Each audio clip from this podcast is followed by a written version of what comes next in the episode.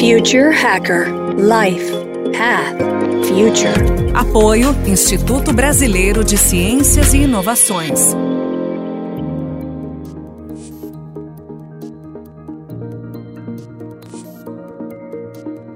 Olá pessoal, bem-vindo de volta ao Future Hacker. Temos aqui um papo ótimo com Cláudio Pinhanes. Ô Cláudio, deixa eu te fazer uma, uma pergunta aqui uh, mais específica, né? Falando mais do, do, do, sistema inteligência né? Que ele, ele se torna cada vez mais poderoso, tecnologia transformando né, as máquinas super inteligentes. Qual o risco dela agir de forma totalmente autodidata? Ou já, se isso já ocorre? Hoje, o, o que a gente chama de inteligência artificial, e principalmente essa, essa área específica de inteligência que teve muito sucesso nos últimos anos, que foi o aprendizado de máquina, ainda é, do ponto de vista de inteligência, algo muito limitado. O que aconteceu nos últimos 5, 6 anos? A capacidade das máquinas de entender o, que são coisas parecidas aumentou muito. A grande, se olhar do ponto de vista de avanço, temos maneiras hoje de, de deixar uma máquina entender o que é uma frase parecida com outra frase. Um rosto parecido com outro rosto, uma curva no tempo parecida com outra. Parece pouco, né? Poxa, tudo que elas aprenderam em todos os anos é, é, é, é similaridade. Na verdade, não, foi um avanço fantástico. Era um problema que estava emperrando o uso de computadores em tarefas mais complexas há mais de, de 20 anos. Daí a chegar que, que, que é uma máquina capaz de ter consciência, é capaz de fazer raciocínio lógico, é capaz de discutir uma questão ética de uma maneira profunda, nós ainda temos muitos anos de pesquisa, desenvolvimento e de aumento de recursos computacionais para resolver esses problemas. Um dos fatores que permitiu essa evolução de, de, de inteligência artificial foi o uso do que a gente chama de uma GPU. E uma GPU? É uma placa que foi originalmente pensada para acelerar joguinhos de computador e que alguns pesquisadores viram, olha, a gente consegue hackear essa, essa, essa placa para rodar redes neurais, que no fundo é um grande sistema para detectar semelhança de coisas e correlação entre eventos. E aquilo que antes demorava meses para aprender essas correlações e semelhanças, hoje demora dias, demora horas. E aí você conseguiu rodar modelos muito maiores e a ponto de que você pode dizer, vou colocar milhões de frases de pessoas e gerar um modelo da língua portuguesa. Dois meses no computador, 10 milhões de dólares, você tem um modelo que entende as relações entre as palavras da, Língua portuguesa não como semântica, mas como semelhança, como similaridade. Só com isso eu consigo melhorar minha capacidade de criar, por exemplo, uma interface de voz para um computador. Só esse melhora na capacidade de entender semelhança me permite que eu faça, por exemplo, um agente de call center básico de uma maneira que eu nunca, absolutamente não conseguia fazer hoje. Em outras palavras, os avanços de inteligência artificial que a gente teve no, nos últimos anos são tremendos, mas eles ainda são apenas uma parte do grande problema que a gente chama em inteligência artificial do, de criar um, uma inteligência genérica artificial. Tem muitas questões que a gente absolutamente ainda não sabe fazer. Isso não impede que uma parte enorme desse avanço já seja usado no dia a dia de empresas, de governo, de, mesmo de pessoas comuns, para resolver problemas do dia a dia. Por exemplo, ah, eu quero encontrar padrões de pagamento de crédito num banco, por exemplo, para decidir para quem eu forneço ou não crédito. Isso, antes dessa evolução, era muito difícil fazer de uma forma confiável. Isso melhorou muito. Então, eu, particularmente, não, eu não subscrevo as pessoas que têm medo de que uma máquina vai sair aí tomando conta do mundo daqui a pouco. Eu não acho que isso é um problema, talvez nem para os meus filhos, tá? para a geração dos meus filhos. Talvez seja mais para frente, mas a gente tem muito o que fazer. E como cientista, eu adoro ainda ter problemas em aberto. Isso aí me mantém meu emprego por um tempo. Perfeito, mas aqui eu não tenho como não explorar esse futuro. E aí eu queria exatamente, né, como você falou, né, quer dizer, toda a parte de inteligência artificial hoje é feita em cima, né, da análise preditiva, né, de comportamentos passados, etc. Quão longe nós estamos de uma inteligência criativa artificial, baseada em algoritmos genéticos, etc. Assim, como é que estão esses estudos de você fazer uma inteligência artificial em cima de algo desconhecido? A gente tem que tomar cuidado com esse termo criativo, na minha opinião.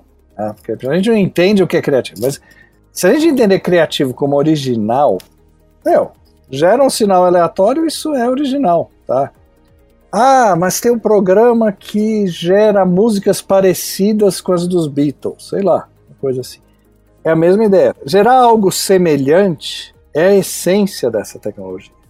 Agora, quando eu olho no trabalho de um artista, de, digamos de um compositor de letra, reflete um sentimento de um grupo enorme de pessoas é capaz de mobilizar o inconsciente e o consciente dessas pessoas. Eu acho que fazer uma máquina que seja capaz, por exemplo, hoje de entender o que as pessoas estão sentindo na pandemia e gerar uma música que representa a angústia que elas estão sentindo, por exemplo, eu acho que é algo que nós não, não sabemos fazer ainda, que não existe ainda. Eu acho que é interessante, no caso da pandemia, nem é, é, é interessante, mesmo os artistas não estão conseguindo fazer isso. Mas essa conexão do do artista e do criador com o, o seu mundo, e aí eu, é, é mais difícil. Dado isso, você usar essas ferramentas para expandir o, o, leque de opções do criador como uma ferramenta de apoio ao, à criatividade, isso já pode e é muito usado. Quando você usa o computador, um cientista, um químico usa o computador para e usa inteligência artificial para explorar possíveis novos remédios para a Covid-19. Isso a inteligência artificial de hoje pode ajudar, principalmente encontrando padrões, encontrando semelhanças, vasculhando enormes quantidades de dados que um cientista único não conseguiria. Se eu acho que uma, uma máquina de inteligência artificial hoje pode chegar a entender um novo conceito de como olhar um vírus e de como atacar um vírus, eu acho que a gente não está lá ainda. Eu acho que ainda tem um tanto de tempo para chegar nesses, nessas quebras de paradigma nessas conexões com a sociedade, nessa, na criatividade profunda, vamos chamar assim. A criatividade rasa, eu acho que a gente já consegue fazer com que a gente tenha. A profunda, a transformadora, eu acho muito difícil. A profunda é você chamar o Deep Blue para jogar uma partida e o Deep Blue falar, não quero. Não quero. Não com humanos. Existe essa capacidade de recusar é, conhecimento, isso já, a gente já está nessa fase? Uma máquina pode recusar conhecimento? Olha, é, a gente, para chegar nessa, no, nessa posição, essa, essa posição para ser legítima só faz sentido se a gente achar porque, que essa é uma decisão que foi tomada por uma consciência. E aí a gente cai num outro problema que é o que é consciência. Eu tive a sorte de, enquanto estava no MIT, estudar muito com o professor Marvin Minsky, um dos pioneiros de, de AI, e uma coisa fundamental e muito, muito interessante do trabalho dele, que eu acho que é relevante para todas as pessoas, assim, é sempre olhar e dizer, eu não quero saber o que é a consciência. Eu quero saber para que ela serve no nosso cérebro. Qual é a função que ela tem. E por que que a gente, como ser humano, é tão atraído pela noção de enxergar a consciência num outro ser humano. Tudo isso tem uma função dentro da maquinaria do cérebro, é uma função social. Então, quando a gente chega a dizer, eu quero a máquina se recusou a jogar, isso foi uma decisão de consciência dela. Por que, que isso é importante para a máquina e para a gente como sociedade? A gente vai precisar entender isso primeiro. A gente não vai atribuir consciência a uma máquina porque ela passa um teste.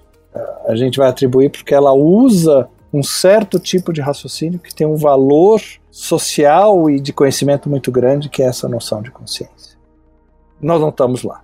Eu posso ter no máximo máquinas que fake consciência mas eu não tenho máquinas nesse instante que eu chamaria de conscientes ou que, eu, que humanos reconhecem como conscientes.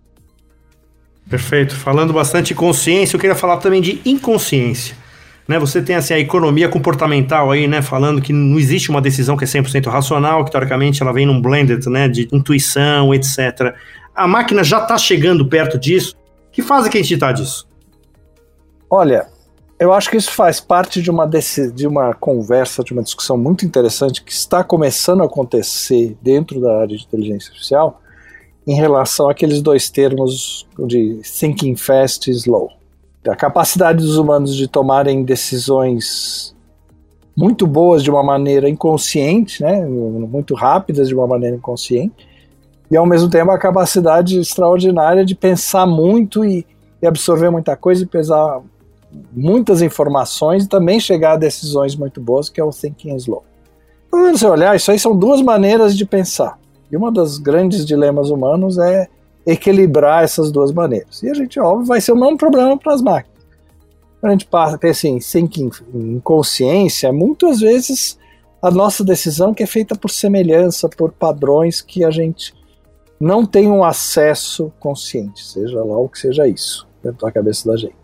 Em geral, essas decisões, na verdade, são decisões que a gente não consegue exprimir como linguagem.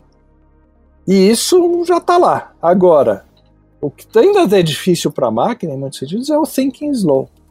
É a capacidade de chegar e criar um arrazoado complexo e descobrir conexões. A IBM, com esse projeto que chama IBM Debater, ela avançou muito nisso. Mas ainda é mais um processo de procurar argumentos que outras pessoas já usaram do que criar argumentos. É uma das grandes dificuldades para a inteligência artificial de hoje de pensar mais profundo. É aplicar formas de lógicas de, de raciocínio, ou, ou mesmo que sejam fracas, lógicas fracas de raciocínio, e a partir daí generalizar conceitos, tomar decisões mais genéricas. O FAST ela sabe fazer. O, intuitivo, entre aspas, que é o, o que a gente geralmente faz usando até, vamos dizer assim, maquinarias no cérebro muito semelhantes a redes neurais, isso ela tem. Por exemplo, reconhecimento de face no cérebro é feito por um circuito específico aqui na parte de trás. Se você levar uma paulada ali, você não reconhece face das pessoas. Você vê o rosto, mas não sabe quem é. Isso é bem parecido com as máquinas como conseguiram fazer nos últimos tempos. O raciocínio, a linguagem complexa, o relacionar com temas mais profundos, com, uh, entender outras pessoas, a gente ainda tem muita dificuldade de replicar em, em máquinas. Perfeito, ótimo, Cláudio. A gente vai finalizar agora esse, esse segundo bloco, estamos indo para o último, onde a gente vai falar um pouquinho de marketplace de inteligência artificial, né? Tiveram alguns convidados aqui, né, da Índia, do Canadá e da, da China, se não me engano, que falaram que estão criando, né, projetos de marketplaces de de inteligência artificial. Então, alguns temas aí que a gente vai abordar agora no terceiro e último bloco. Pessoal, até logo mais aí o terceiro bloco com Cláudio Pinhanes. Future Hacker Life Path Future. Apoio Instituto Brasileiro de Ciências e Inovações.